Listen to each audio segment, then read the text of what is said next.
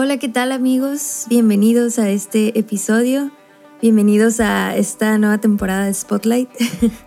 Habían sido unas cuantas semanas en las que no habíamos podido publicar ningún episodio nuevo, pero si Dios quiere y todo sale bien, retomaremos los episodios tal vez cada semana, tal vez cada dos semanas, ya iremos viendo, pero por lo pronto aquí estamos de regreso. Y bueno, primero, antes de, de hablarles sobre el episodio de hoy, sí quiero pues pedirles su oración por este proyecto, por mí, para que pueda seguir adelante. Eh, ha habido varios cambios en mi vida un poquito drásticos, algunos de ustedes ya lo saben, pero todo para bien, gracias a Dios.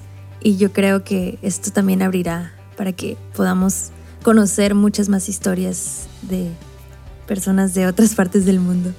Pero bueno, el día de hoy vamos a escuchar la historia de Anna Grace. Esta es una chica, una hermana que conocí hace unos años, igual ahí sirviendo.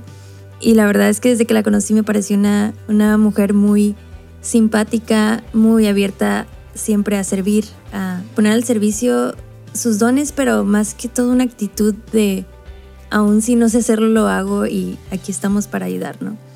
Y en esta ocasión nos va a platicar sobre una experiencia de verano que tuvo en la que pues fue a, a trabajar como un tipo voluntariado. Pero bueno, ya ella les explicará mejor. Me pareció una experiencia muy buena y quería invitarla para que nos platicara porque creo que toca puntos importantes de nuestra vida cristiana. Y es que no podemos quedarnos solamente en el hablar de Dios y en el aprender de Dios. Todo eso se, se ve, o sea, cuando es real, cuando realmente penetra el corazón, se transforma en obras y esta es como una manera en la que ella también descubrió esto. Y por lo mismo me gustaría esta semana recomendarles un libro que terminé hace unos meses de leer y es precisamente sobre una organización internacional que se llama Mary's Meals y pude leer el libro de la historia de cómo sucedió esta asociación. Y no les voy a contar mucho porque ya, ya me pasé de lanza con la introducción, pero es una historia muy inspiradora y que toca este mismo punto. Eh, como cristianos no estamos llamados a quedarnos sentados con la buena nueva, sino a vivirla, a llevarla en obras, en actos, en acciones concretas. Hacer esa, esa agua que sacia la sed del mundo y a veces eso es de una manera literal. Pero bueno, les dejo toda la información en la descripción y bueno, disfruten de este episodio y nos vemos en el siguiente episodio. Dios te bendiga. Hola, ¿qué tal amigos? Bienvenidos. Hoy ya espero que ustedes me hayan extrañado porque yo sí extrañaba hacer estos episodios. Y hoy está con nosotros Ana Grace. ¿Qué onda, Ana Grace? ¿Cómo estás? Oye, sí se dice así, ¿verdad? Yo siempre te he dicho así. Sí, pues Ana Grace, estoy muy ah, bien. ¿Y tú? Bien, también, gracias a Dios. Aquí, aquí, pues muchas cosas están pasando en mi vida, pero bueno, ya les contaré después. Hoy vamos a escuchar tu historia y algo que me emociona mucho escuchar es sobre todo una experiencia que, que tuviste hace poquito. Eh, pero bueno, ahorita nos cuentas más. Primero, como en todos los episodios, danos una presentación así rapidita de ti, quién eres, a qué te dedicas, qué edad tienes, dónde vives, no sé, qué te gusta hacer. Bueno, este, soy Ana Gris González, este, tengo 22 años, estoy estudiando la carrera de Mercadotecnia, ya casi graduándome, este, y pues estudio en las tardes y en las mañanas, trabajo de Mercadotecnia, este, ¿qué más? Soy de Monterrey, 100% regia. Si no, lo había notado ya. Por el acento. y sí, básicamente eso soy yo. Em, he estado en comunidad desde que tenía seis años. Entonces, sí, muy familiarizada con la comunidad. Ok, con la comunidad GESED. Wow. Entonces, tú conociste a Dios o tu presentación hacia la fe y todo esto fue a través de comunidad? ¿O cómo, es que, cómo es que tú llegaste a comunidad con tus papás, obviamente, pero eh, ellos eh, entraron por MCM y, o cómo está. A ver, cuéntanos un poquito de eso. Sí, pues ellos entraron por MCM, estuvieron sirviendo ahí unos cuatro años, creo, si no me equivoco, y ya después recibieron la invitación a comunidad. Este, entonces yo entré cuando tenía seis años Y no, o sea, yo, o sea, desde chiquita como que me encantaba todo lo comunitario, de que las actividades, los campamentos, o sea, yo me volvía loca en los campamentos. este, y en MJ también me gustaba, pero creo que sobre todo como que en MJ, EPA secundaria, pues ya sabes, la etapa de rebeldía de, de hijo comunitario. Sí. este, me gustaba ir las actividades pues para ver a mis amigas y así, pero pues no era como que, que fuera tanto por Dios, ¿sabes? Sino era más como por el hecho de salir, porque a mí me encanta estar fuera de mi casa, entonces era más que todo por eso. Este, pero yo creo que cuando, cuando cumplí 18 años, de hecho, este, había un retiro de, de sector, pero como yo estaba en mi último año de prepa, pues fui invitada y literal cayó, cayó en mi cumpleaños, por eso me acuerdo muy bien. Este, pasar mi cumpleaños en un retiro ahí como que no estuve muy de acuerdo, pero estuve este, y yo creo que ese retiro fue el que literal, o sea, ese retiro fue como mi inicio de la conversión, este, como dejar que fuera el Dios de mis padres y mi, fuera mi Dios. Este, Y sí, o sea, yo creo que como, sobre todo como en ese retiro fue mi invitación a dejar una doble vida, por así decirlo, este, y ya pues entregar como 100% o vivir como un buen cristiano, ¿sabes? Entonces sí, o sea, yo creo que fue a los 18 en ese retiro cuando fue como mi conversión 100%. Ok, ¿y recuerdas si hubo algo en especial como, no sé, fue durante una oración o fue algún pasaje, una charla, una conversación? ¿Lo recuerdas o simplemente sabes que fue en ese retiro?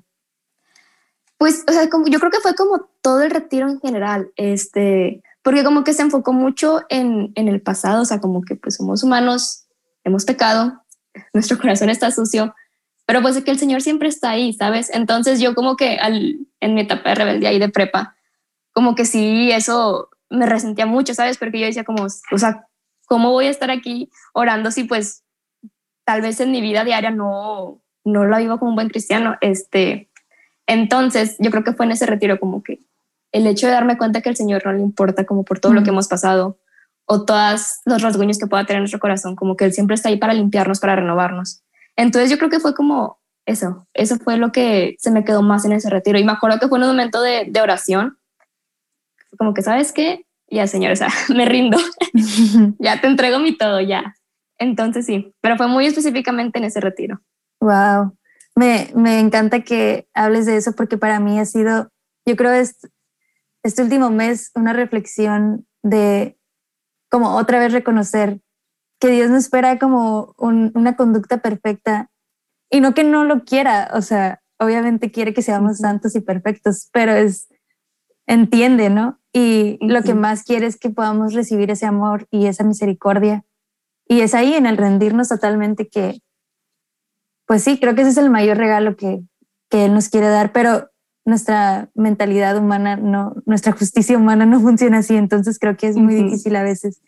Pero sí entiendo cómo e, solo reconocer eso, darte cuenta de eso, pudo hacer un cambio de vida completo.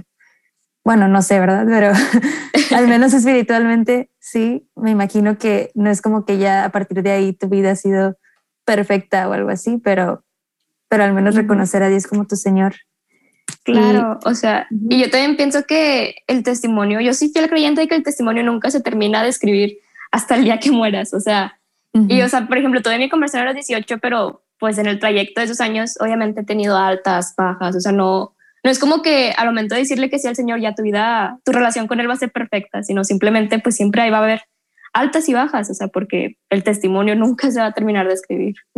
Me recuerdo un chorro ahorita a, a un canto que traigo que he traído últimamente, que justo se llama así, Highs and Lows.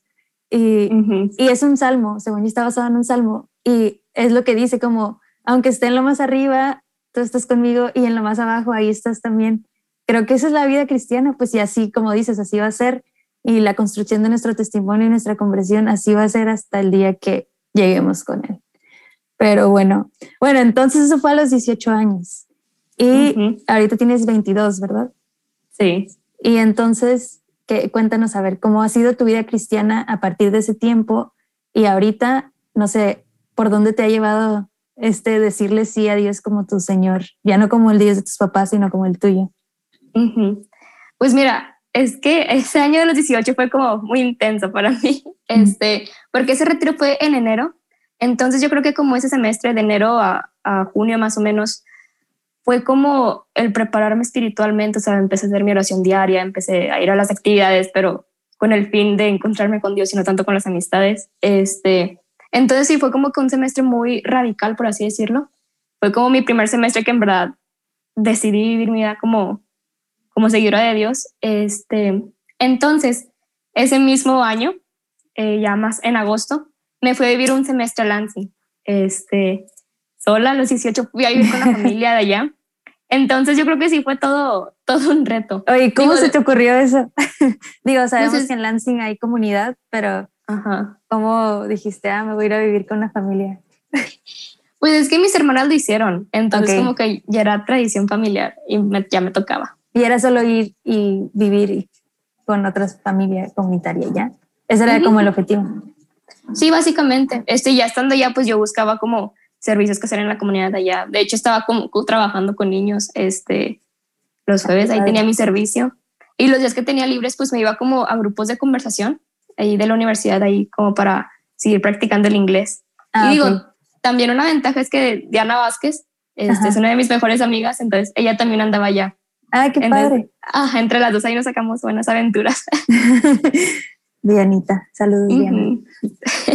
y, ok, ¿Y esta experiencia que cómo, cómo impactó tu vida de fe, dirías tú?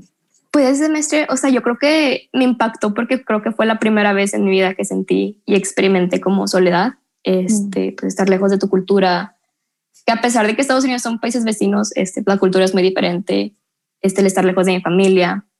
Entonces, yo creo que en esa soledad fue cuando me encontré con el Señor al 100%, o sea, y me enamoré de Él mucho más. Este, y te digo, o sea, como que fue su plan perfecto de que previamente me había preparado un semestre, ¿sabes?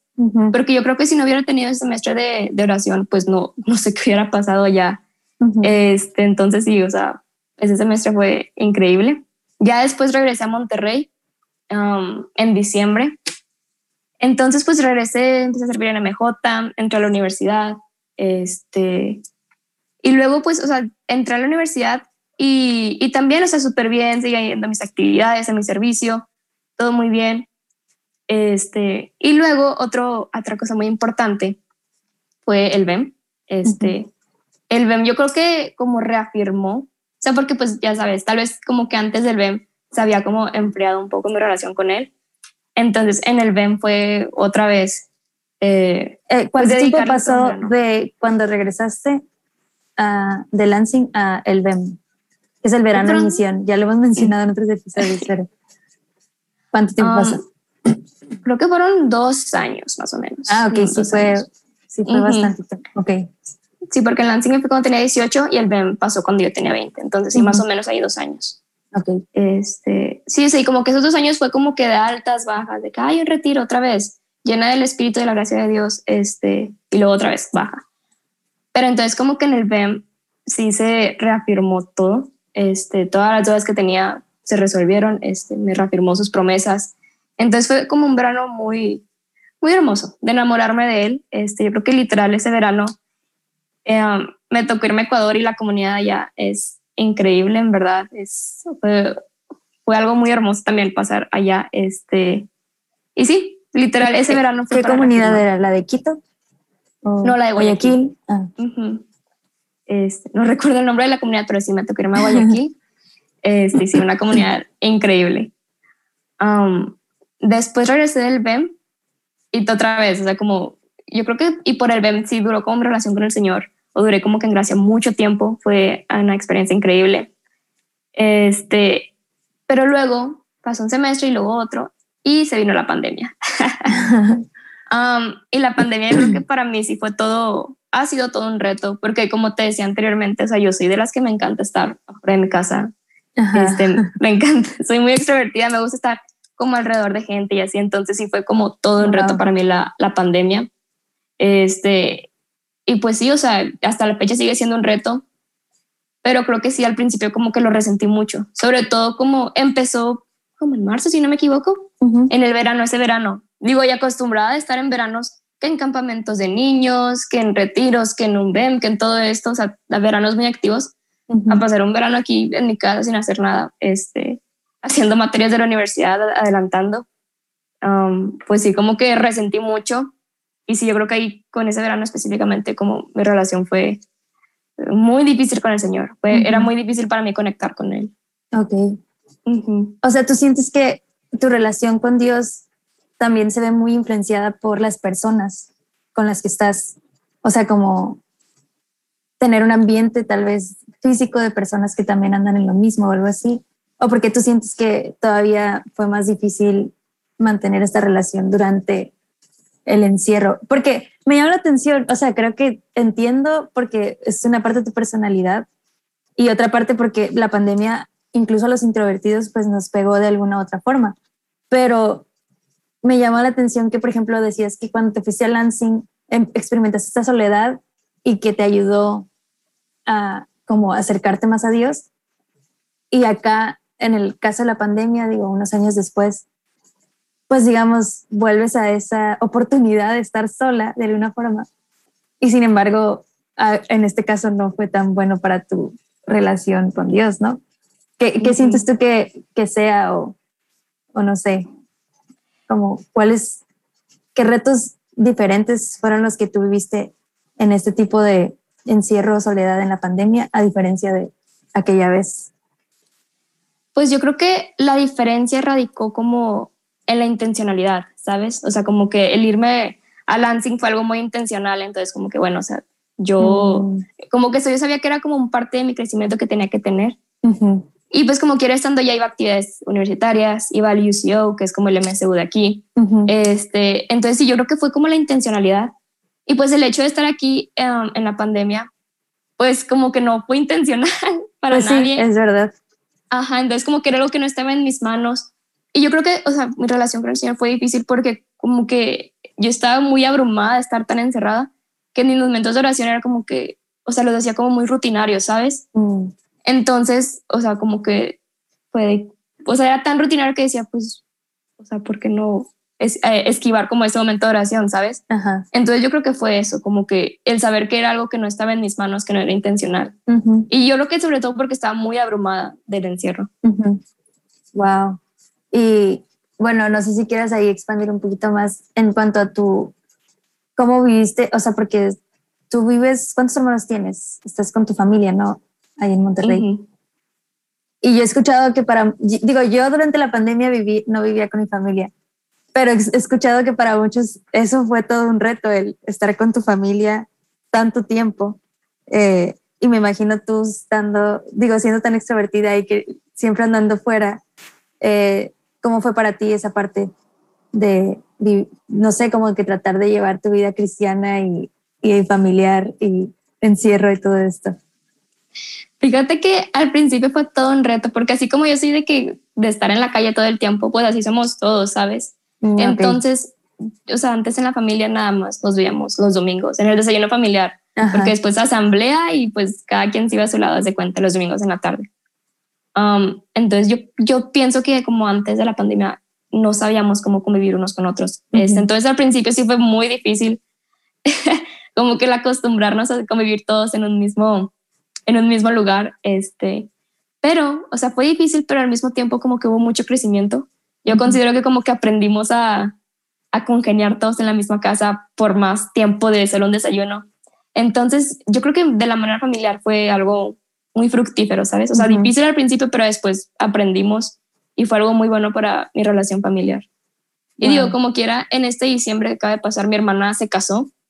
Entonces, pues, o sea, también en la familia trajo mucha alegría eso. Wow, es que, qué bueno, de verdad me da, me da mucho gusto y me da mucha esperanza cuando escucho así familias que dicen que la pandemia, pues, trajo ese tipo de, de frutos y de regalos a sus familias, ¿no? De, pues conocerse simplemente, aprender a convivir, aprender a, a, quererse, apreciarse como, pues sí, porque necesitas estar ahí, conocer a la persona. Pero bueno, eso estaba un poquito fuera del, solo quería, quería saber cómo sido tu experiencia. Pero bueno, entonces este verano, bueno, yo, yo busqué a Ana Grace porque te encontré en unas historias en Instagram y dije, ¿qué rollo? Yo la conozco. de una página que seguía. Entonces, ahora quiero que nos cuentes un poquito de esa experiencia. No voy a decir nada. Tú cuéntanos todo como si no supiera nada. ¿Qué pasó? Pues ¿Cómo se dio? ¿Qué anda? Um, estuvo muy chistoso, la verdad. Este, porque es como un evento de verano que es muy parecido al verano en misión, este, pero es allá en Detroit. Se llama DSO. Este, y yo sabía de su existencia y como que siempre he dicho de que, ay, pues estaría padre hacerlo. Pero nunca fue como que algo muy específico de que, ay, sí, lo voy a hacer en este año, sino simplemente era como un, ah, pues estaría padre hacerlo. Um, entonces, pues ese semestre que acaba de pasar um, era febrero y yo estaba de que sí, Facebook normal. Y me, me tocó ver una, eh, una, publicación de un chavo que yo conocí cuando eh, estaba en Lansing, que compartió de que las inscripciones de este evento, como que no, 10 y el chavo escribe que es la mejor aventura de sus vidas, inténtenlo, no se van a arrepentir. Y yo literal fue como que, ay, pues, o sea, ah, ¿por qué no? Me voy a inscribir a ver qué pasa, o sea, probablemente no me contacten porque pues, o sea, no, o sea, yo pensé eso, ¿sabes? Ajá. entonces me, mandé mi solicitud, me inscribí y de volar al día siguiente de que no, sí, muy bien, gracias por tu inscripción, de que mándanos referencias. Y yo de que, ¿qué? que lo decía jugando. yo no estaba ahí viendo. Pues. Literal. Entonces fue como que, a ver, ¿lo hago no lo hago? Y digo, para esto yo no le había dicho a nadie en mi familia. Este fue como que, bueno, está bien, voy a mandar referencias. Acabo que de este filtro no paso. Mandé referencias y luego al día siguiente, que, oye, no, nos encantaron tus referencias, este, hay que programar una entrevista. Y hace como que, ¿qué? O sea, era broma. Um, entonces, tuve la entrevista y súper bien, o sea, hasta inclusive en la entrevista tuve problemas técnicos con, con el internet y yo de que chino, se salió horrible, de que no, no, o sea, no voy a pasar este filtro. Y luego a la semana, a las dos semanas de que felicidades, estás adentro y quién sabe qué. Y yo, ¿qué? Y yo, bueno, creo que es momento de decirle a mis papás. Entonces, me acuerdo, porque yo me, era una cosa familiar y fue de que, oigan, pues tengo que decirles algo. Eh, pues me voy todo el verano a Detroit, de que a un voluntariado. Sea, pues de que, ¿qué? ¿De qué me estás hablando? ¿Qué momento? Literal. Y me acuerdo que mi mamá agarró el celular. Me dijo, ¿dónde es? Yo, no, pues en Detroit. Lo investigó en internet, de que en Google y literal decía que Detroit, ciudad más peligrosa en Estados Unidos. Y me de que, que no, ¿cómo te vas a ir allá? Eh, que no, esto no puede ser así tan rápido. Y yo, pues, o sea, es que no, no lo planeé, o sea, se dio, ¿sabes? Ajá. Este, entonces sí, como que costó un poquito, sobre, todo con mi mamá, para que, para, para que estuviera de acuerdo con eso, ¿sabes? Ajá. Este, y luego en ese transcurso, como en el que me aceptaron la entrevista, que me, me dijeron que ya estaba dentro, y el aceptar como que, ok, sí, está bien, em, o sea, mi persona, yo decir, confirmar, haz de cuenta, pues yo estaba pasando por un momento muy pesado, muy difícil, este, eh, un, un, poco de depresión, este, pues debido a todo esto de la pandemia, estaba yendo a terapia y todo. Entonces, o sea, yo me acuerdo que yo al final fue de que no, ¿sabes qué? O sea, de que no, o sea, ¿para qué voy? Digo, ahorita mi relación con el Señor no es la mejor, yo no voy a ser una hipócrita y no me voy a, a meter ahí, o sea, pues simplemente no. Para, para esto, ¿tú ya sabías a lo que ibas allá? O sea, ¿sí, te, sabías exactamente qué era o, o, te diste cuenta hasta que llegaste allá? No, sí sabía más o menos porque otra de mis mejores amigas, Mariela Villarreal, ella lo hizo hace cinco años. Entonces siempre me ha platicado Mariela del, del DSO. Entonces sí tenía como que una idea, pero no tan clara. Entonces, o sea, me acuerdo que mis papás me preguntaban de qué, qué iba a hacer. Yo no, pues más o menos de que pues es un voluntariado con jóvenes y niños. ¿Y qué, qué más? Y yo, no, solo sé eso. Entonces estaban paniqueados. Pero era algo ah. cristiano, misionero, pues, o sea, para que tú dijeras, no, hombre, no quiero ir de hipócrita así. Ahorita. Ah, sí. Okay. Sí, la asociación hace cuenta que está como ligada con la comunidad, o sea, la comunidad de, de, allá de Michigan apoyó como a abrir esta asociación, se llama YouthWorks, y sí, o sea, es cristiana, entonces sí, como que yo sabía que era como ir a servir intencionalmente al Señor. Okay. Este, entonces, sí, yo por eso decía como que, ¿sabes qué? O sea, ¿para qué voy? No, no tiene sentido. Em, y yo me acuerdo que me mandaron el correo de que, ay, sí, confirma, no sé quién sabe qué. Y dije que no, no, no, no les voy a contestar la neta de que ahí muere. a sordearse. Literal, apliqué eso. Y yo estaba de que no, pues no voy a ir porque, o sea, no, no, no voy a ir. Simplemente yo como que no me sentía dispuesta.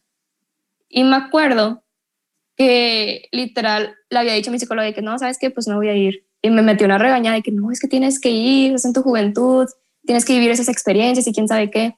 Y yo dije, no, o sea, pues no voy a ir, o sea, ni modo. Y yo me acuerdo que yo regresé um, de esa terapia y me llegó otro correo de YouthWorks de que Ana Grace, de que reconsidéralo, o sea, no nos has contestado, pero seguimos al pendiente de tu solicitud, o sea, si tú quieres, estás adentro y quién sabe qué.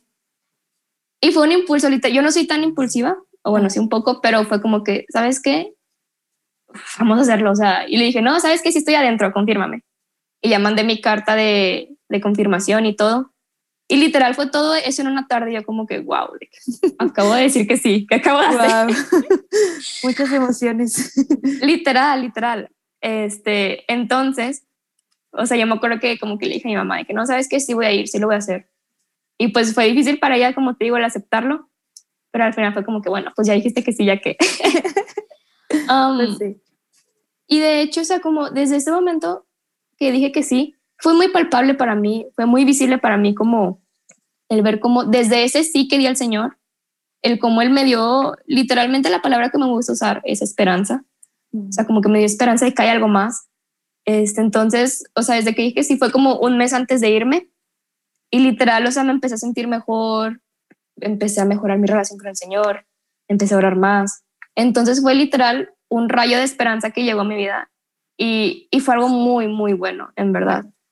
Este, y pues bueno, yo me acuerdo que ya era un día antes de irme y fui a confesarme. Y porque, no sé, me gusta confesarme antes de viajar.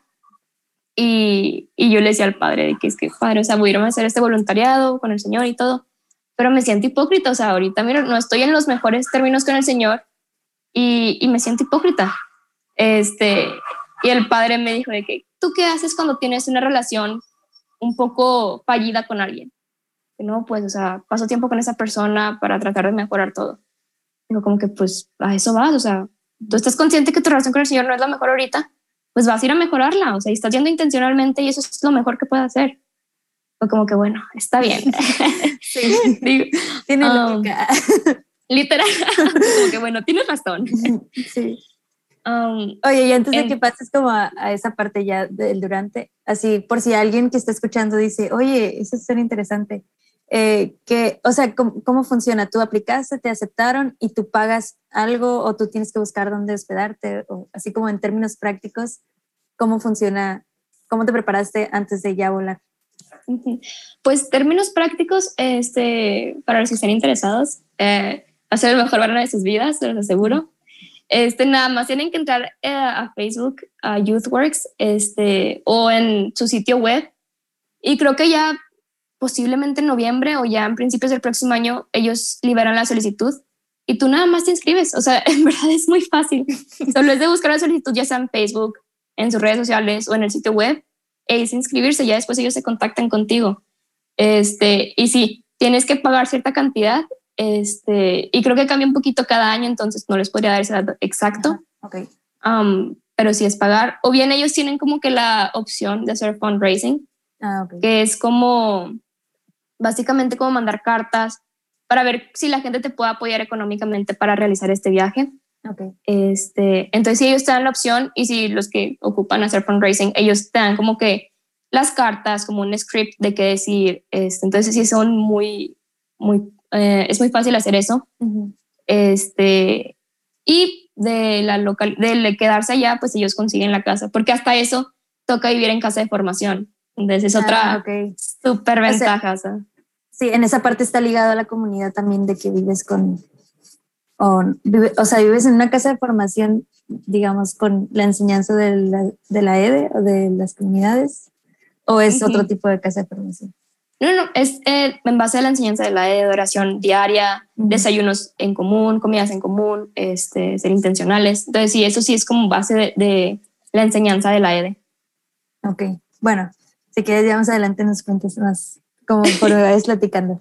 Pero bueno, entonces, un día antes de irte, te dice esto el padre y ¿qué pasa? Pues, o sea, me dijo esto y fue como que, bueno, está bien, o sea, esto ya es cosa del Señor, que Él, él me quiera ya, entonces está bien. Pero un poco de contexto, um, antes de irme, mi mamá se enfermó, este, le dio como eh, un problema en el riñón. Entonces, o sea, yo me acuerdo un día antes de irme, ver a mi mamá literal retorciéndose del dolor que no se podía ni mover, o sea, era cosa de cirugía. Y esto fue muy difícil para mí porque un anhelo que está en mi corazón, que yo se lo pedí al Señor, o sea, literal, le dije, dame este anhelo, es como el cuidar a mis padres en su vejez y en su enfermedad. Este, entonces, y literal es un anhelo que se lo pedí porque escuché que una tía de comunidad lo dijo y yo dije, estaría bien chido tener ese anhelo, pero no lo tengo. Entonces se lo pedí al Señor y en cuestión de meses, o sea, lo puso muy, muy fuerte en mi corazón. Nunca había pensado en eso. O sea, más bien, o sea, como, porque creo que para mí también es como, no un miedo, pero sí un, una realidad que tengo que enfrentar en algún momento de mi vida de, a ver, yo solo tengo, solo somos dos hijos y no sé, ¿verdad? Que vaya a pasar, pero va a ser algo que tengo que hacer. Pero qué interesante el pedir un, que tener ese anhelo. Wow, lo van a hacer. Sí, porque yo decía como que es algo que tengo que hacer, pero pues, o sea, va a estar bien difícil. Entonces, al escuchar a esta tía que dijo esto, dijo, o sea, yo también quiero este anhelo. Y el Señor, o sea, palpablemente lo puso en mi corazón. O sea, ese anhelo de estar con mis papás en su vejez, en su enfermedad, estar con ellos, cuidarlos. Este, entonces, sí, era un anhelo muy, muy fuerte. Sigue siendo un anhelo muy fuerte en mi corazón. Entonces, mi mamá se enfermó. o sea, bueno, era como que algo que tenía tiempo pero el, un día antes de irme fue cuando estaba muy mal mi mamá. O sea, ya era de que se tenía que operar de urgencia casi, casi. Este, entonces, o sea, yo me fui, o sea, fue como muchas emociones porque por una parte me iba muy feliz por lo que me había dicho el padre, pero por otra parte iba resentida con el Señor. O sea, Señor, ¿por qué en un año y medio que estaba encerrada en mi casa, por qué enfermas a mi mamá? antes de irme, o sea, si tú sabes que es un anhelo que tengo en mi corazón, o sea, ¿por qué haces esto? Este, entonces estaba un poco resentida porque dije, o sea, ¿por qué me das este anhelo tan fuerte en mi corazón y luego me lo arrebatas? O sea, porque, o sea, si, si pensé de que no, pues no me voy a ir, o sea, tengo que cuidar a mi mamá. Pero mi mamá ya parece entonces fue como que no, o sea, tienes que ir, o sea, es algo que está en tu corazón, el Señor te va a mandar, tienes que ir, o sea, no te puedes quedar a cuidarme. Entonces, pues me fui con este, con esta bola de emociones en mi corazón. Este, y bueno, para empezar, llegué y no, o sea, llegué a la aduana porque pues llegas al aeropuerto y como llegas a otro país, pues tienes que pasar por la aduana. Y literal de que, ¿y a dónde vas? yo, no, pues un voluntariado y quién sabe qué. ¿Y de dónde es? O sea, y les enseñé una carta que ellos en YouthWorks me habían dado para la aduana. Este, pero me dijeron de que no, es que, ¿qué te van a pagar? ¿Cómo te van a pagar? Y yo no, o sea, no me van a pagar, es un voluntariado, yo pagué para estar aquí. Este, que no, no, es que te van a pagar y quién sabe qué, yo no, o sea, vengo a hacer un voluntariado, yo pagué para estar aquí. Este, entonces, o sea, fue lo peor. Yo venía con mis emociones de que así todas revueltas y luego aparte de esto, que fue como un proceso de una hora, yo estaba casi llorando por dentro de que estaba muy, fuera mucho el estrés. Pero ya al final fue de que, o sea, yo me acuerdo que dije al señor de que, señor, si tú me quieres aquí, va a hacer que esos aduaneros me dejen pasar. Y si no me quieres aquí, ya regrésame de una vez. Era mi mamá. Um, de que tal vez, yo, sabes, yo pensé que tal vez eso está pasando para regresarme y cuidar a mi mamá. Sí, tal vez es, por esto y quién sabe qué. Pero pues pasó una hora y de que no, pues bueno, ya está bien, ya es, puedes pasar. Fue que bueno, está bien, señor, me quieres aquí, está bien. Um, entonces ya llegué, pasaron por mí eh, como el staff, la, las líderes de casa, este, y súper bien. Conocí, esa noche conocí a las chavas con las que iba a vivir. Porque, o sea, hasta eso, pues cuando haces casa de formación en Monterrey, o sea, pues como que, ay, pues ¿quién va a estar viviendo? Que, ay, esta persona, ay, me llevo muy bien, muy bien. O te pones de acuerdo con alguien para irte a vivir ese mismo tiempo. Está muy a gusto.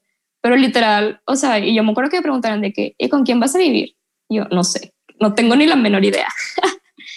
Entonces, fue llegar esa, esa tarde y yo estaba muy cansada emocionalmente, mentalmente, o sea, yo estaba abatida literal conocí a las chavas con, de, las, de la casa, o sea, que también iban a hacer el voluntariado y súper bien, o sea, me cayeron muy bien esa noche. Y, ¿Eran de tu edad o más grandes, más chicas? Pues, este, había una niña de 18, 19, 21 y yo de 22. Éramos cuatro chavas las que ah, hacemos el voluntariado y eran tres chavas de staff y las del staff tenían mi edad, tenían 22. Ah, este, entonces sí, estaba como que muy bien distribuido las edades y pues sí, ahí yo creo que ya fue como, es como el inicio de que ya estaba allá.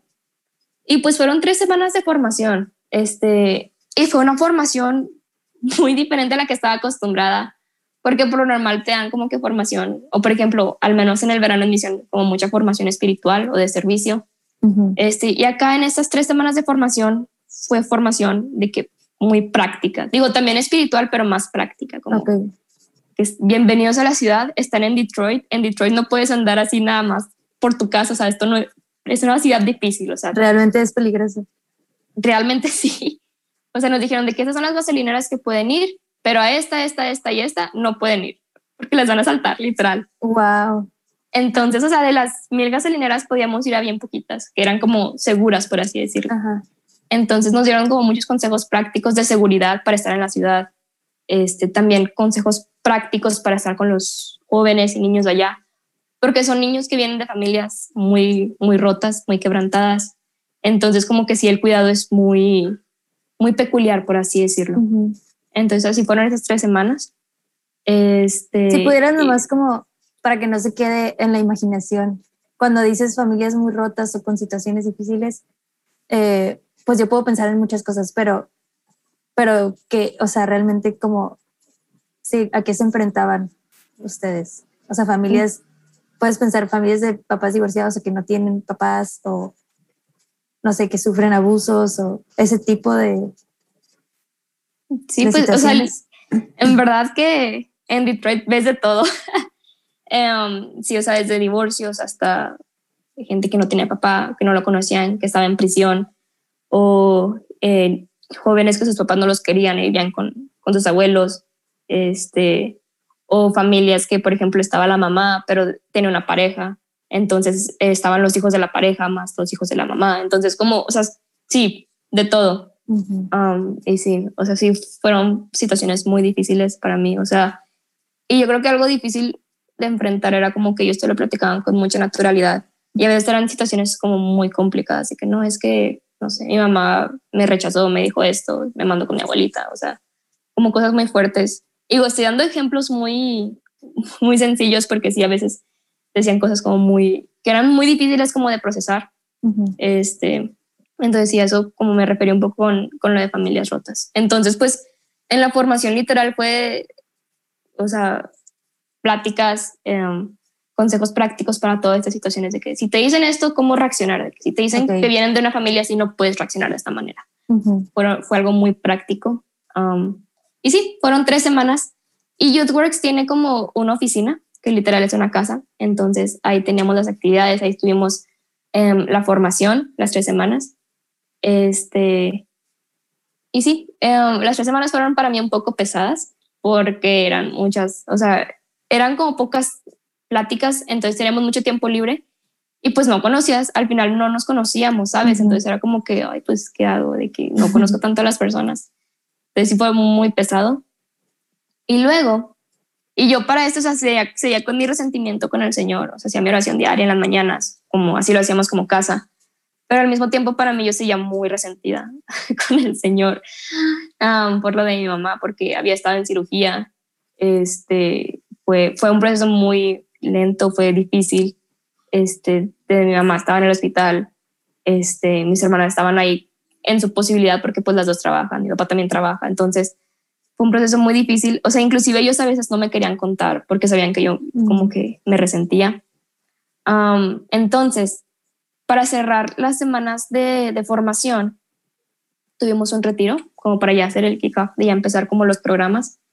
Este, y literal, o sea, yo fui, me encerré a un lugar, era un cuarto, era una capilla, de cuenta, porque para esto vivíamos nosotras en un ex convento. Entonces, estaba ahí medio, tenía ahí varias cosas raritas, pero estaba muy padre. Y tenía un beneficio es que tenía una capilla. Entonces, yo ahí iba a hacer mi oración todos los días, todo el tiempo. Es, entonces, fue este retiro allí en, en nuestra casa, en, en el ex convento. Y yo estaba en la capilla encerrada y yo dije, o sea, Dios, o sea, ¿por qué? O sea, es que esto no es justo, de que yo quiero dar mi todo, pero es que, ¿por qué haces esto? Entonces me dio una lectura en Eclesiástico 2 que se llama Paciencia y Confianza.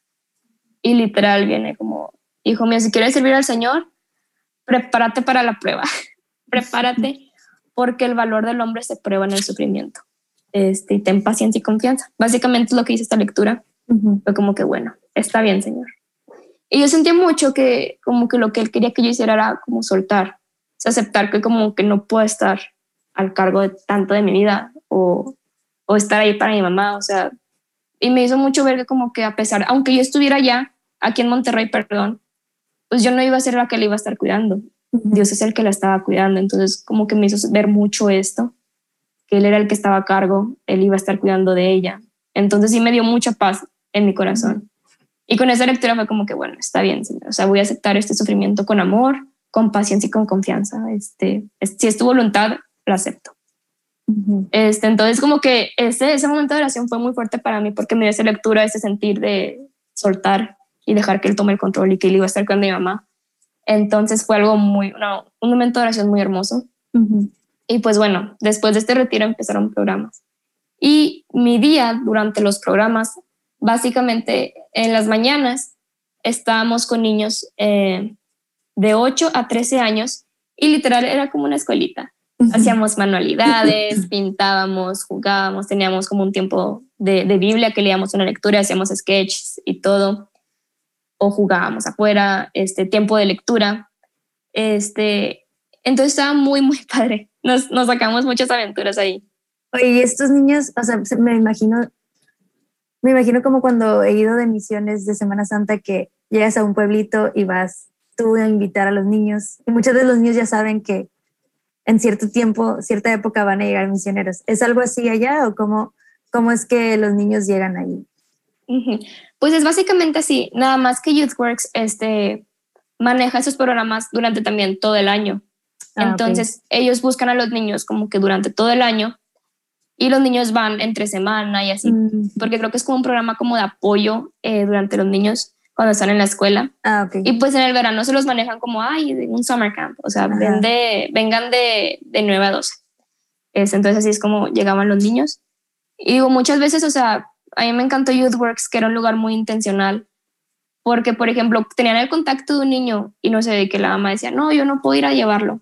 Pues, o sea, ahí en YouthWorks tienen vans. Entonces íbamos y pasábamos por así, por 20 niños. Bueno, no tantos, eran como 5. Pasábamos por 5 niños así, por toda la ciudad yendo a recogerlos. Entonces, eso me encantó, como la intencionalidad de que los niños tienen que estar aquí. Wow. Este, entonces fue algo muy padre. No, y esas vans, no sabes, o sea, eran así enormes y nada más podían manejarlas los mayores de 21. Entonces la chava que tenía 21 y yo éramos las que manejábamos esas vans. Y nada más déjame decirte que la manera de manejar allá es muy diferente a la de aquí. Um, fue toda una aventura manejar. ¿En qué sentido? ¿Como más difícil o más?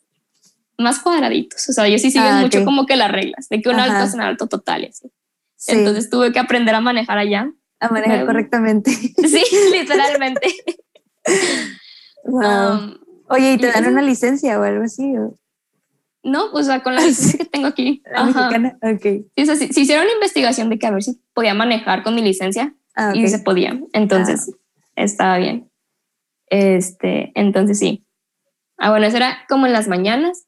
Luego de 12 a 1, ahí me tocaba ir, bueno, la mayoría de los días me tocaba ir a recoger a los chavos de la tarde, porque en las tardes venían chavos como de preparatoria de entre 14 y 18 años. Ok. Este, entonces yo tenía como que una hora libre y que era para comer, haz de cuenta, pero yo iba comiendo en la camiosa, manejando y comiendo así. Wow. Um, y con los chavos de la tarde lo que hacíamos es que pues una de las finalidades de, de YouthWorks es como volver a hacer crecer la ciudad, o sea, estar ahí para la ciudad, para la comunidad. Este, entonces, lo que hacíamos con los chavos es que con ellos íbamos a, casas de gente ya mayor, ayudarlos a mover cosas, este, o trabajábamos como en sus jardines, o íbamos a iglesias a ayudarle ahí en la iglesia en lo que pudiéramos. Eran como cosas muy prácticas, ¿sabes? Ajá, como para ayudar a la, o sea, la, parte social, ajá, la ciudad. Literal era para ayudar a la sociedad, a ir a Detroit, al, pues sí, del área social, así como dices. Entonces, estuvo muy padre. Este, y terminábamos a las 5 y a las 5 yo iba a dejar a los niños a sus casas, bueno, a los chavos. este, y ya llegaba a, a, mi casa y a preparar cena porque teníamos cena en común. Este, y pues allá lo que se maneja es que la cena es como la comida de aquí, o sea, es como la comida fuerte. Entonces ahí nos inspirábamos a hacer cenas a como pudiéramos, porque claramente estábamos así llenas de tierra, sudadas, este, cansadísimas, sin dormir. Entonces ahí hacíamos las cenas, teníamos cena en común, después ahí lavábamos los platos y así arreglábamos. Y en las noches, pues la verdad era como que lo padre, porque a veces, no sé, íbamos que por una nieve, que a pasar a la ciudad, este, o veíamos una película, o teníamos eh, grupo fraterno. Entonces, sí, las noches también se veían como ocupadas. Y sí, básicamente eran los días. Este, wow. Oye, qué chido que, o sea, a pesar de la pandemia, bueno, también en Estados Unidos se ha manejado diferente, pero que podían seguir o bueno, volver un poquito más a la normalidad, ¿no? Estando allá de poder salir. Y sí. qué chido. Sí, para mí fue un alivio como que allá, pues, o sea, ni para entrar a la tienda se pedían cubrebocas, o sea, allá andabas en Target sin, cubrebocas y era lo mejor. Yo sé que qué emoción de estar aquí sin cubrebocas. wow. Bueno, no, no vamos a andar mucho en eso porque sé que la gente tiene diferentes opiniones, ¿verdad? Pero, pero creo que un poquito de esa normalidad sí le hace bien, nos hace bien psicológicamente a todos. Claro, o sea, para mí fue como un respiro, pero estuvo muy bien. Este, ¿y qué más? Ay, pues en las mañanas yo con las chavas con las que llegué intentamos ir a correr. Íbamos a correr a las cinco y media de la mañana. Wow, ok. sí nos duró como un mes, estuvo padre. Bueno, como tres semanas. Pero luego íbamos así corriendo y nos persiguió un perro, un pitbull. Entonces así literal tuvimos que saltar una, a una barda, el perro se fuera. Entonces, después de esa experiencia, ya dejamos de correr. Qué rápido. Bien fácil ya se desanimaron. Era para que corrieran más, más recién. Oye, y bueno, de, digamos, ese era tu día normal y eh, también tenían asambleas con la comunidad o, o qué? Durante las semanas de formación tuvimos una asamblea con la comunidad. Este, de hecho fue entre semana. Y no, una asamblea hermosa, este, fue al aire libre. Eh, ahí sí todos estábamos usando cubrebocas, este, por, porque había gente mayor y así. Entonces fue algo muy padre. Um, esa asamblea, digo, nada más tuvimos una porque creo que estaban como en vacaciones comunitarias ah, ellos. Sí. Entonces solo alcanzamos una asamblea. Ok. Y a ver, cuéntanos a lo mejor aquellos anécdotas o momentos como que te impactaron más y que tuvieron algún impacto especialmente en tu vida espiritual? Porque, digamos, en todas estas actividades y anécdotas chistosas y que no sé qué, pues tú estabas realmente todavía como en ese proceso de, Señor, aquí andamos, pero no andamos tan bien, ¿verdad? De mi relación personal con Dios, ahí ando batallando. Entonces, no sé, algunos momentos que tú sientes que impactaron esa parte de, de tu vida. Pues fíjate que el proceso como de volver a estar muy bien en mi relación con Dios fue muy rápido, pero por la intencionalidad del verano, ¿sabes? O sea, de oración todos los días, este tiempo de, hermanas, de, no sé, fue algo muy intencional, entonces mi relación fue muy buena. Y literal, el pasaje que te dije que, que me dio como en ese retiro de paciencia y confianza, lo leía todas las mañanas. O sea, como que no se me sentía abrumada o dura también durante el día, este, y leía esa lectura de que paciencia y confianza, así se prueba el valor del hombre. Entonces, yo creo que fue algo que, siempre como lo tenía muy presente y fue algo que me ayudó mucho. Este, porque sí fue como espiritualmente difícil, este, por lo mismo que los niños y los jóvenes son increíbles, pero tienen situaciones muy difíciles. Porque, por ejemplo, una vez estábamos con los niños en la mañana y le preguntaron a un niño, tenía 6, 7 años, no recuerdo, y le preguntaron como que si tú pudieras hacer lo que quisieras en esta vida, ¿qué harías? O sea, lo que tú quieras. ¿Y qué te esperas de que, ay, comer nieve todos los días, que no existe la escuela? Cosas que diría un niño, ¿sabes? Pero literal su respuesta fue, si yo pudiera hacer lo que quisiera, me largaría de esta ciudad. Así un niño de seis años diciéndote eso, oh, o sea, yo en ese momento sentí mi corazón quebrándose. Este, y eso pasó al principio de, de los programas, o sea, fue como que una probadita de por qué es lo que pasa. De la situación, ajá. Ajá. Y porque, o sea, digo, tú ya que viviste ahí y, conociste las realidades, o sea, ¿qué crees que se, qué crees que un niño de seis años se refiere para decir eso? Como, no quiero largarme de esta ciudad. Pues fíjate que está muy, o sea, la dinámica de la ciudad es muy curiosa porque está muy segmentada. O sea, por ejemplo, está el centro de la ciudad que está increíble, o sea, tiene, está lleno de murales, de cafeterías, o sea, está muy, es un centro de la ciudad hermosísimo. Este, y ves a muchos hipsters así caminando y todo, porque es Detroit, la ciudad de Detroit, que es como la ciudad del arte. Este, Pero luego si sales del centro de la ciudad, pues ves las casas, este, ves la situación en la que viven. Y lo que pasa ya, o sea, algo que también me impactó mucho es que puedes ir caminando en, en una calle y ves una casa quemada, o sea, sí, quemada hasta, hasta las, ay, ¿cómo se dice? Hasta las cenizas, o sea, así destruida. Porque por lo mismo que hubo un, tiempo en que la ciudad no tenía ningún valor, la gente pirómana, pues, o sea, iba e incendiaba las casas por diversión. Wow. Este, entonces sí, como que es un aspecto muy difícil. Y pues, o sea, dentro, fuera del centro de la ciudad, la ciudad no era tan bonita, por así decirlo.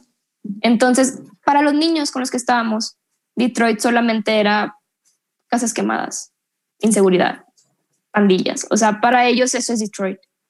Y, o sea, eh, ocurre bien raro porque, o sea, así hicimos como que una pregunta, una pequeña encuesta de que quiénes han, ido al centro de la ciudad.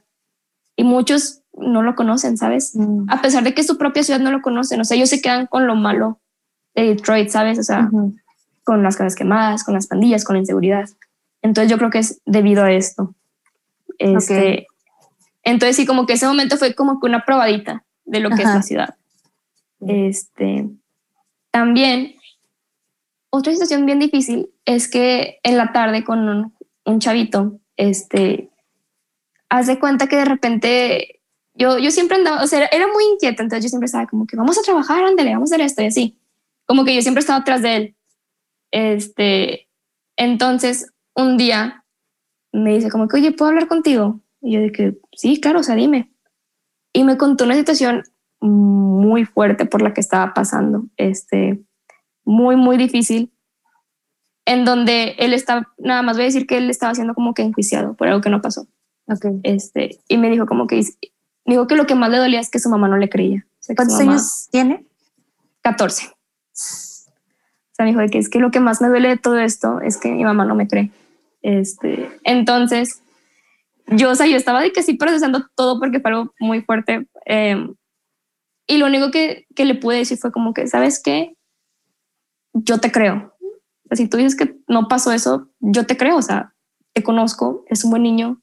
Si tú dices que no pasó, no pasó. O sea, yo confío 100% en ti y creo en lo que me estás diciendo. O sea, y tal vez ahorita es difícil que tu mamá no te crea, pero está bien. O sea, puede pasar así, pero yo te creo. Entonces, o sea, yo me acuerdo que hablé con él y, o sea, me, me fui a esconder un poquito y así, o sea, llorando porque era algo que no me podía creer, como, o sea, como su propia mamá no le puede creer, ¿sabes? Entonces fue algo muy difícil para mí. Y, y, ya después como que, pues era una información que yo tenía que como pasar a, al director de YouthWorks para que como que, porque ellos se encargan, pues que el resto del año los chavos tengan como que un cuidado. Ok o sea, me dijo como que pues hiciste lo correcto, porque muchas veces da como que el complejo, ellos lo llaman el complejo del superhéroe, como que no, yo te voy a ayudar, te voy a salvar y quién sabe qué, pero pues a la mera hora solo estamos dos, dos meses, entonces no hay mucho que poder hacer nosotros. Entonces sí fue algo como que muy difícil. Y yo soy muy maternal, yo soy como una mamá, entonces como el hecho de no poder hacer nada por él como específicamente fue algo difícil. Pues nada más darle como palabras de, de apoyo. Sí. Este, entonces sí, algo, algo que aún sigo procesando porque sigo impactada, aún a pesar de que fue hace ya casi dos meses. Este, y otro caso, este, este caso que te voy a platicar literal es la definición gráfica de paciencia y confianza. es la descripción gráfica literal. Wow, la lectura. literal, literal. Este, pues estaba este, este muchacho, em, también parte del programa de la tarde, y el primer día que los conocimos, este, pues Dios se acercó y me empezó a platicar y yo, ay, ¿qué onda? O sea, empezamos a platicar, pero me dijo unos comentarios muy racistas, muy, muy racistas que no voy a mencionar como hacia los mexicanos. Como que, wow, o sea, ¿por qué me estás diciendo esto? O sea, estamos en YouthWorks, de que aquí es un lugar como que de cuidado, no está bien que estás diciendo eso. Este, entonces como que yo sí fue como que, ¿qué está pasando? Este, antes te empezó a decir estos comentarios y tú de que, ¿qué onda? Sacada de onda. claro, o sea, yo creo que fue sobre todo eso como sacada de onda. Entonces em, hablé como con, con la líder de casa y dije, es que este chavo me dijo, o sea, ¿qué puedo hacer? Este, y me dijo que sabes que ese chavo es un caso muy, muy, muy, muy específico. Este, él es muy bueno pero probablemente tú eres la primera persona que está conociendo otro país. Ok. Entonces, o sea, era, un caso muy específico que tenía como todo un background detrás de él. Entonces, sí, fue un caso muy específico y fue como que, ah, señor, paciencia y confianza, porque literal, pues estamos ahí dos veranos para amar a los niños, para estar para ellos. Y o sea, que, o sea, señor, ¿cómo quieres que ame a este niño? ¿Cómo quieres que quiera a este niño? O sea, ¿cómo? Y literal, o sea, paciencia y confianza. Fue como que siempre tenías en la, en la cabeza, en la mente. Este, entonces, pues pasó el tiempo, los programas, y yo, o sea, yo decía como que, bueno, lo voy a evitar. Y me seguía yo de que, ¿por qué me sigues? Este, pero al final dije, bueno, o sea, estás aquí, estás aquí para quererlo, sé intencional. Y empezamos a hablar y hablar y hablábamos un chorro, o sea, literal, a veces ni trabajamos por estar hablando, ¿sabes? Este, él tenía 16 años y, o sea, era un niño tan inteligente, tan inteligente, o sea, sabía un chorro, sabía más historia de México que yo, este, pero él no sabía leer, este, le costaba un poco leer. Okay. Entonces, todo lo que sabía... años. A los 16 años. Entonces, todo lo que sabía era por cosas que escuchaba en YouTube o así. Mm, y sabía muchas cosas. Entonces, platicábamos mucho, o sea, platicábamos de, de política, que sí de esto, que sí de aquello. Entonces, fue una relación este, que fue creciendo como poco a poco. Este, y al final, o sea, este niño está en mi corazón porque, o sea, fue, es como literal la descripción de esta lectura de lo que el Señor me mostró con el hecho de ser intencional. Fue una relación de amistad increíble, o sea, y, y yo me acuerdo que al final, o sea, por ejemplo, dos semanas antes de venirme, me dijo que, oye, nada más para que sepas, no te voy a llamar porque me va a salir muy caro, muy caro. Pero te voy a enviar un correo electrónico. Y yo, ah, muy bien, muy bien. Y luego, una semana antes de venirme, me dijo, ¿sabes qué? Ya lo pensé. Sí te voy a llamar, pero muy rápido, para que no me salga tan caro. y yo, bueno, este, y, ¿y qué más? Y este, Oye, pero, o sea, digamos, su mentalidad es racista, por así decirlo, que fue con la que primero entabló una relación contigo, eh, pues estaba basada en, lo que él sabía, ¿no? O lo que él había aprendido, lo que había escuchado, me imagino. Y luego empieza a conocerte a ti. ¿Tú notas algún cambio en esa mentalidad? Eh, sí. Sí. Sí, porque, o sea, inclusive al final yo le dije que, ¿sabes qué? O sea, tú puedes ser lo que tú quieras. Tú puedes ser lo que tú quieras en esta vida si te esfuerzas. Tú puedes ser presidente si tú quieres. Este, y me, me acuerdo que me respondí de que, sí, voy a ser presidente. Y cuando sea presidente, voy a salvar a México. Y yo, o sea, fue como que en su manera de decir que ya había cambiado su mentalidad. Ajá. Es, es algo muy, muy de él, un comentario que... testimonio, me parece sobre todo ahorita que todo está tan polarizado y tendemos más bien a, a estar a la defensiva en lugar de aguantar tal vez los primeros golpes, o sea, como tú digo, que te aguantaste, ¿no? O sea, yo me imagino que la reacción natural sería enojarte o contestarle igual o, o llorar, no sé, pero soportar eso primero porque al final la paciencia y la confianza y puede realmente hacer una diferencia en, en la mentalidad de la otra persona y en, no sé, en mejor ver que hay algo bueno en tener una buena relación con alguien que es completamente diferente a ti, tal vez, ¿no? Qué bonito testimonio, no manches. E inclusive al final yo me acuerdo que me dijo como que, oye, es que la verdad este verano fuiste una gran amiga, te voy a extrañar muchísimo. ¿Te puedo tomar una foto? Es que no te quiero olvidar nunca. Wow. Entonces me tomó una foto y le dije, yo también te quiero tomar una foto.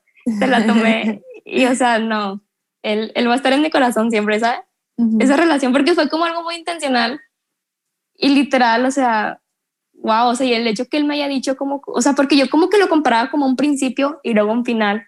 Y me decía que fuiste una gran amigo, un gran apoyo, muchas gracias, o sea, y hasta me decía que eres lo mejor. Y yo, tú también eres el mejor. este, entonces sí, él, él literal fue, es un claro testimonio de lo que puede llegar a ser la paciencia y la confianza y la intencionalidad también.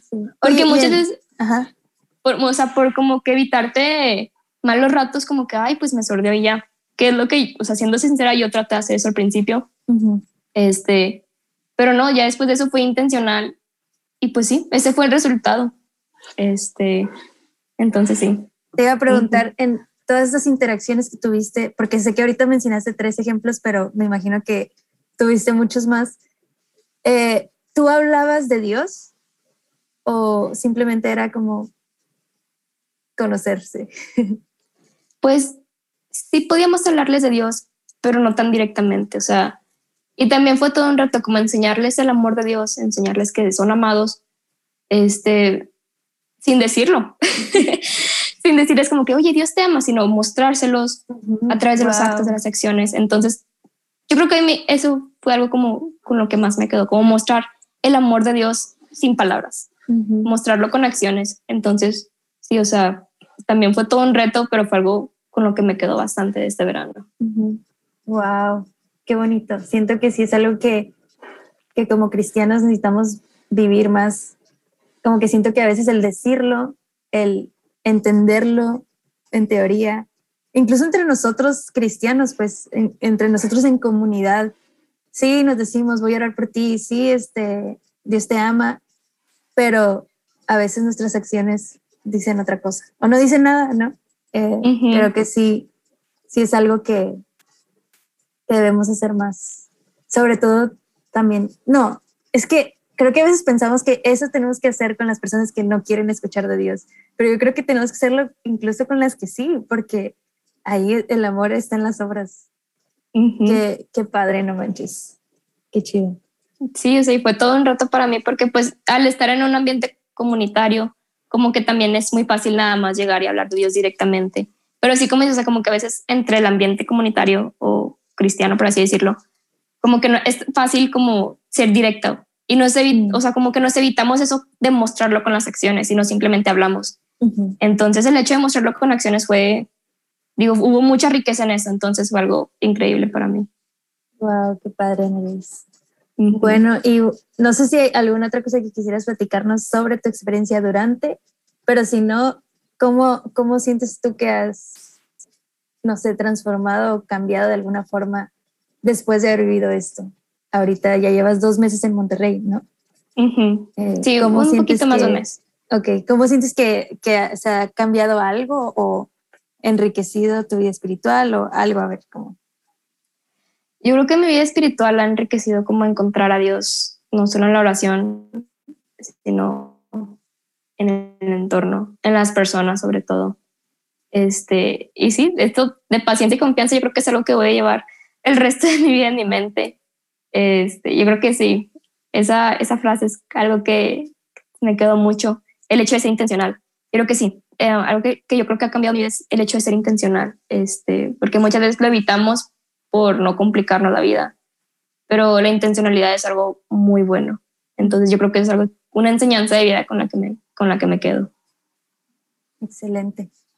Y bueno, ay, no sé, siento que la gente que escuche esto va a tener más preguntas, pero ahorita ya no se me ocurren más preguntas. pero, a ver, bueno, si, ¿a quién le recomendarías tú ir a hacer algo así, por ejemplo? wow, yo le recomendaría esto a cualquier persona, literal. o sea, incluso yo creo que sobre todas las personas que están teniendo momentos de dudas, este, o como que tienen preguntas sobre Dios, sobre su llamado, sobre qué hacer en esta vida. Este, sí. O inclusive a cualquier persona. Este, porque también algo que viví es que una de las chavas con las que vivía, ella llegó y ella no creía en Dios. Este, ah, eso o preguntar si todos profesaban la misma fe o, todos son cristianos, católicos o, simplemente ateos. Ajá. Pues eh, allá sí hay mucho el ecumenismo, entonces unos éramos católicos, pero también habían protestantes y de diferentes denominaciones. Pero pues, o sea, como que eso se trata con mucho respeto. O sea, el domingo, pues cada quien va a su, a su iglesia y pues sí, se manejan los momentos de oración como con, con cuidado, o sea, que, que sea como que enfocado al ecumenismo. Y si este caso de esta chava, pues ella eh, dio al programa porque su mamá la mandó literalmente. Este, pero al final, o sea, yo pude ver el cambio en ella. Ella también lo vio como el cambio en que conoció a Dios literalmente. Y no lo conoció solamente en la oración, sino lo conoció a través de las personas, a través de la vida comunitaria. Es un muy bonito testimonio con el que, con el que me quedo. este, y sí, básicamente. Wow, no, pues sí, qué padre experiencia. Qué, qué chido. Ah, algo que iba a mencionar era que ah, a veces cuando estamos en momentos de, como dices, de duda o de a lo mejor sequedad espiritual o no le hayamos sentido las cosas o estamos, no sé, como que eh, molestos por algo, no sé, o que sentimos que Dios no responde. Em, algo que yo he escuchado es que algo que ayuda es salirte de ti mismo y creo que este tipo de, de proyectos o de actividades nos ayudan mucho a eso. Y creo que también por eso el irte de misiones, el hacer un verano en misión, eh, hacer cosas hacia afuera que te, te empujan a dejar de verte a ti mismo y tu, y tu problema, tu cosa, este, ayuda muchísimo. Como que hay algo en ese salir de ti que sin querer, sin querer queriendo, pues te hace bien. es como un, sí.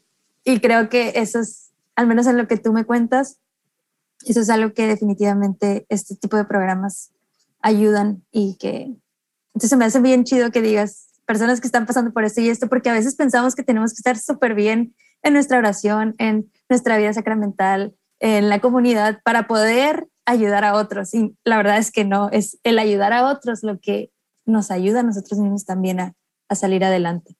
Entonces, muchísimas gracias por compartirnos un poquito de tu experiencia. Y bueno, antes de terminar, vamos a hacer una serie de preguntas. Eh, la intención es que nos cuentes lo más honesta y, pues sí, lo más real posible. Puedes expandirte cuanto quieras, pero la, la, idea es que sean preguntas como rápidas, ¿no? Ok. Ahí va. Describe con tres palabras tu camino de conversión hasta el día de hoy. Mm. Esperanza, intencionalidad y amor. Si fueras un personaje de la Biblia, ¿quién serías y por qué? La reina Esther.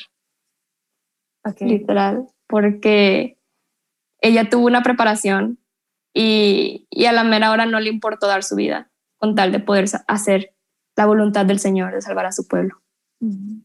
Mujer valiente. si Jesús te preguntara, ¿quién dices que soy yo? ¿Qué le dirías?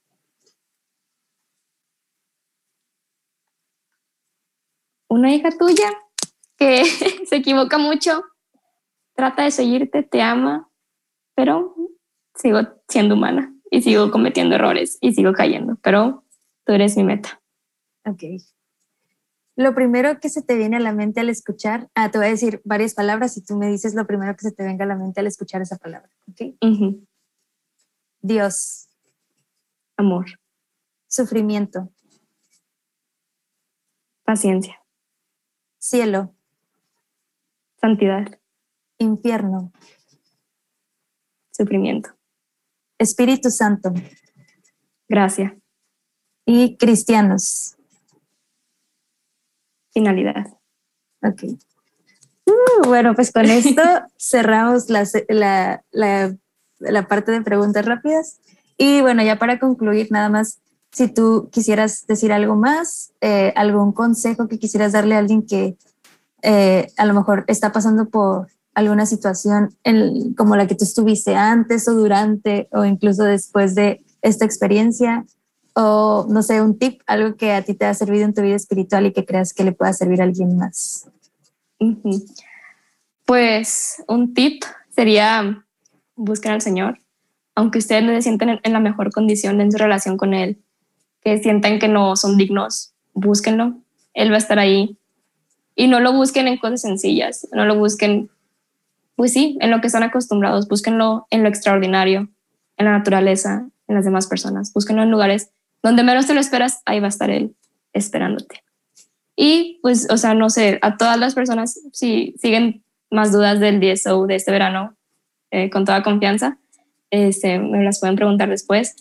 Este, y los quiero invitar a todos, así literal a todos los que estén en edad, hagan eso, es la mejor experiencia. Y Detroit es una ciudad en donde el amor de Dios es muy visible. Es muy visible. Esa ciudad tiene algo, o sea, hablando con Mariela Villarreal, hablábamos sobre esto y no, o sea, no, no logramos definir bien qué es lo que tiene esa ciudad, pero tiene algo. Tiene el amor de Dios así visible, palpable. Entonces, si tienen una oportunidad de ir a visitar YouthWorks, de ir a hacer un DSO, un año de misión allá, háganlo. No se van a arrepentir y el Señor va a transformarles toda la vida. Amén. Pues sí, ahí vamos a dejar en la descripción los datos para que puedan ver como sus redes y todo. Igual Ana Grace eh, pues ya dijo que está dispuesta a responder cualquier duda que tengan sobre el programa. Y pues muchas gracias por, por escucharnos. Un episodio más. Habíamos estado un poco ausentes, pero empezamos con broche de oro con esta experiencia. Y pues nada, nos vemos en el siguiente episodio. Gracias Ana Grace de nuevo por tiempo y por compartir esto. Y espero que Dios siga obrando como lo ha estado haciendo hasta ahorita. Ah, bueno, una última pregunta. ¿Tu mamá cómo está? Bien, o sea, llegué y tuvo, el día que llegué tuvo otra pequeña cirugía, este, pero era como que parte del proceso de recuperación y ahorita ya está al 100. Excelente. Bueno, pues el Señor cuidó de ella. Sí, como lo dijo. Eh, pues igual, como les había dicho en otros episodios, oremos por Ana Grace, ténganla ahí en, su, en sus oraciones, por su familia y pues también por de una manera especial me, me toca el corazón estas historias que nos contaste, que aunque no conozcamos, no los conozcamos nosotros a ellos, podemos elevar una oración por sus necesidades particulares, ¿verdad? Eh, bueno, con esto me despido y nos vemos en el siguiente episodio. Dios los bendiga.